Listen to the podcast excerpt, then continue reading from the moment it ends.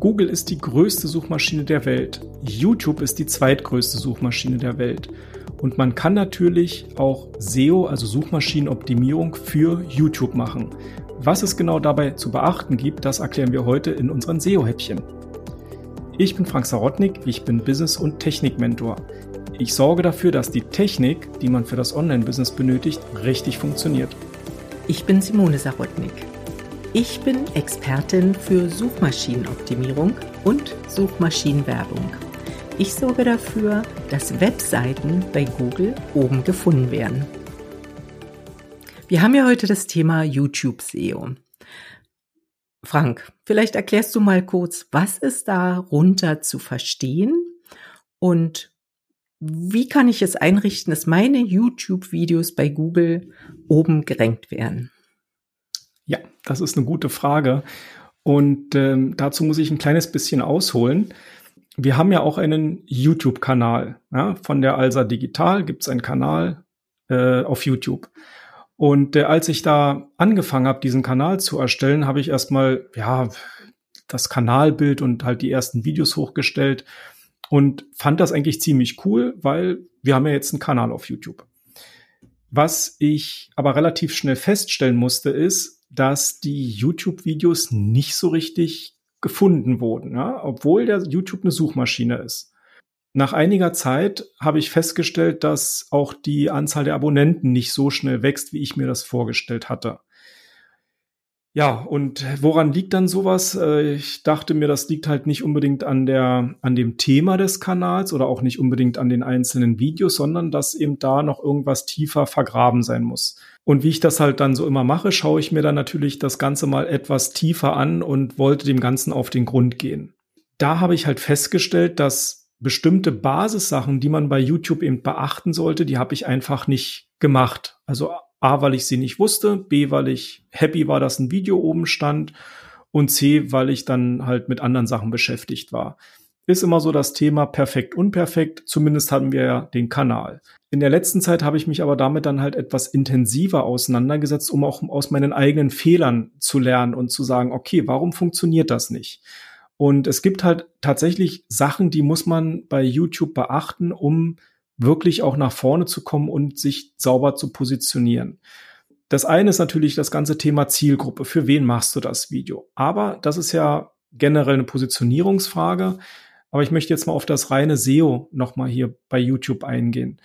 Du kannst ähnlich wie bei einer Webseite, musst du eben auch bei YouTube deine, deine ganze Beschreibung des Videos sauber ziehen. Also mit, mit einer Überschrift, mit einem vernünftigen Text, mit eventuell Verlinkungen, die dann wichtig sind, ähm, aber eben auch solche Sachen wie Untertitel. Ja, die, die Untertitel sind halt wichtig bei, bei YouTube und die muss man eben einstellen, dass eben die YouTube-Videos auch Untertitel haben. Weil gerade bei unserem Thema ist es so, dass auch durchaus Leute, die YouTube-Videos schauen, die vielleicht in einem Meeting sind und so eine technischen Sachen wie wir, die kann man halt auch schnell lesen, wenn man das halt, ähm, wenn man die Untertitel mit einspielt. Ja, das ist zum Beispiel ein wichtiger Tipp, Untertitel. Genauso ist es sehr, sehr wichtig, auch Infokarten mit zu integrieren. Infokarten sind im Prinzip Informationen, die man während des Videos einspielt oder ganz am Ende, wo man einfach nochmal auf ein Folgevideo hinweist. Als Beispiel, ich habe ein, ein, ein Video gemacht über äh, E-Mail-Marketing mit Active Campaign und habe dann vergessen, den, die Infokarte auf das alternative Programm zu setzen. Ja. Und äh, diese Infokarten sind quasi so, leiten den Benutzer weiter auf, da, auf dein nächstes Video, auf dein nächstes interessantes Video oder auf, auch auf ein Anschlussvideo. Das ist zum Beispiel mega wichtig.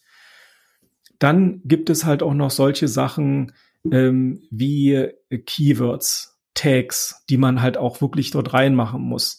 Und da hat man wirklich eine sehr, sehr große Bandbreite, also man nicht Bandbreite, sondern äh, ein sehr großes Volumen, was man an Tags hinterlegen kann, quasi Suchbegriffe, um dort das Video auch sauber einzuordnen, sodass dann YouTube als Suchmaschine auch funktionieren kann.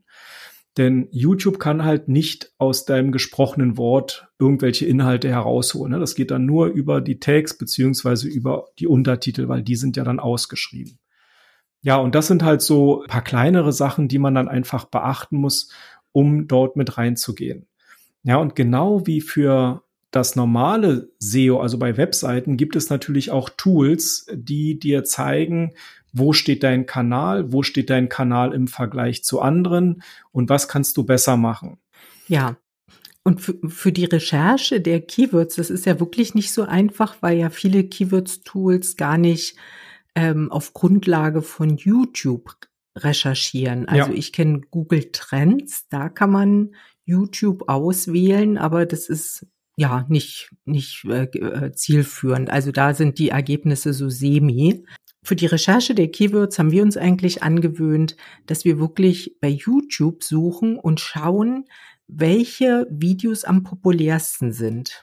Genau. Also in vielen Branchen haben wir festgestellt, dass alle Themen, alles was für Einsteiger ist, ne, Richtig. Für, für Dummies, für Beginner, diese Videos, die funktionieren echt gut. Und diese Informationen bekommt man aber eher aus YouTube selbst als aus irgendeinem Keyword-Tool oder bei Google. Da, da kriegt man das nicht. Man muss dann schon gucken und dann natürlich diesen Begriff auch in dem Videotitel hinterlegen der war, das war jetzt noch nicht dabei gewesen in deiner Aufzählung, aber das ist natürlich extrem wichtig. Wie heißt überhaupt das Video? Ja, ich, ähm, das ist richtig. Also YouTube ist eben auch wirklich als Suchmaschine zu betrachten und du musst dann halt auch mit YouTube suchen, wo sind die, die besten und du musst auch von den besten YouTube-Videos lernen. Und äh, eine Sache, die ich jetzt auch gar nicht erklärt habe, ist zum Beispiel das Thumbnail, also das Vorschaubild wie muss das gestaltet sein, dass es wirklich die Leute triggert. Ja? Am Anfang habe ich halt viel rumprobiert, äh, habe das mal genommen, habe das mal so gemacht. Irgendwann hatte ich dann auch nicht mehr die richtigen Ideen, dann habe ich wieder das so gemacht und das ist halt auch so ein bisschen suchen und und finden und auch so ein Prozess, den man halt äh, dort durchläuft. Und ähm, es ist eben nicht einfach. Ja, man muss sich mit, mit YouTube eben auch richtig beschäftigen. Es ist halt nicht getan, einfach nur ein Video zu drehen und hochzuladen. Ja, und genauso wie bei einer Webseite ist es halt nicht getan, Blogartikel zu schreiben und den hochzuladen und dann zu erwarten, dass das gefunden wird und geliked wird. Und deshalb ist im Moment auch der YouTube-Kanal bei uns ein wenig äh, in die zweite Reihe zurückgetreten, weil einfach die Zeit fehlt, es akkurat und vor allen Dingen auch richtig zu machen, dass eben auch der Effekt dann da ist. Man muss natürlich auch dazu sagen, ein, ein Video zu drehen ist halt schon ein gewisser zeitlicher Aufwand, die Nachbereitung, die Vorbereitung, Nachbereitung und so weiter. Und da muss man natürlich dann auch schon, ähm, sage ich mal, einen guten Treffer landen. Und äh, mir ist es gelungen, mit einem Video wirklich extrem gute Ergebnisse zu erzielen. Und zwar ist das ein, wie du schon gesagt hast, Simona, ein Anfängervideo, Nextcloud für Einsteiger. Dieses Video ist mein absoluter, mein absolutes Top-Video, wo ich wirklich äh, ein, ein sehr technisches Thema einfach an einem Whiteboard erkläre, ohne an den Computer zu gehen und eigentlich nur mit weißen Blättern arbeite und das wirklich absolut für Anfänger dort aufgebaut habe. Und ja, das ist halt auch so eine Erfahrung, die man da heraus gemacht hat und die, der YouTube-Kanal wird von uns mit Sicherheit nochmal reanimiert werden, aber dann eben auch mit dem Wissen, was ich jetzt mir angeeignet habe und so, dass dann eben auch die Suchmaschinenoptimierung wesentlich besser werden wird. Aber ist alles eine Frage der Zeit, wie du ja, ja. weißt. Aber generell ist, ist YouTube auch zur Kundenakquise ein hervorragender Kanal. Also wenn man die entsprechende Zeit dort rein investieren will, also ich, ich ich kann mich gerne oder ich erinnere mich gerne immer an die Anrufe, die dann kommen, wir haben euch gesehen. Und ja. das wurde so toll erklärt und da ist ja gleich das Eis gebrochen. Da braucht man nur noch ein Angebot hinschicken und dann hat man den Auftrag. Also das ist, und, und die Leute, die kennen einen dann, ne? Man, man, für, für ja. mich oder für uns rufen Fremde an, aber selbst ist man bei denjenigen dann schon bekannt. Also das ist echt irgendwie faszinierend, auch von der Psychologie der Menschen. Und man kann nur sagen, Menschen kaufen bei Menschen. Und wenn man dann natürlich gesehen wird, ist es, ist es richtig, richtig gut. Aber es braucht viel Zeit und Vorbereitung und soll ja dann auch professionell aussehen. Absolut. Ja. Deshalb machen wir jetzt erstmal einen Podcast, erstmal geben wir unsere Stimmen raus ja. und hoffen, dass dieser Podcast wieder interessant für unsere Zuhörer war. wenn jemand noch Fragen hat, dann stehen wir in unseren Live-SEO-Häppchen für Fragen gern zur Verfügung.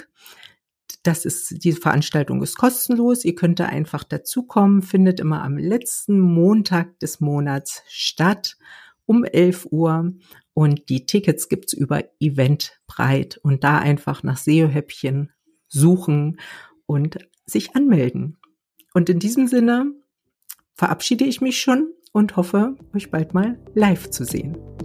Ja, ich verabschiede mich auch und sage Tschüss, bis zum nächsten Mal.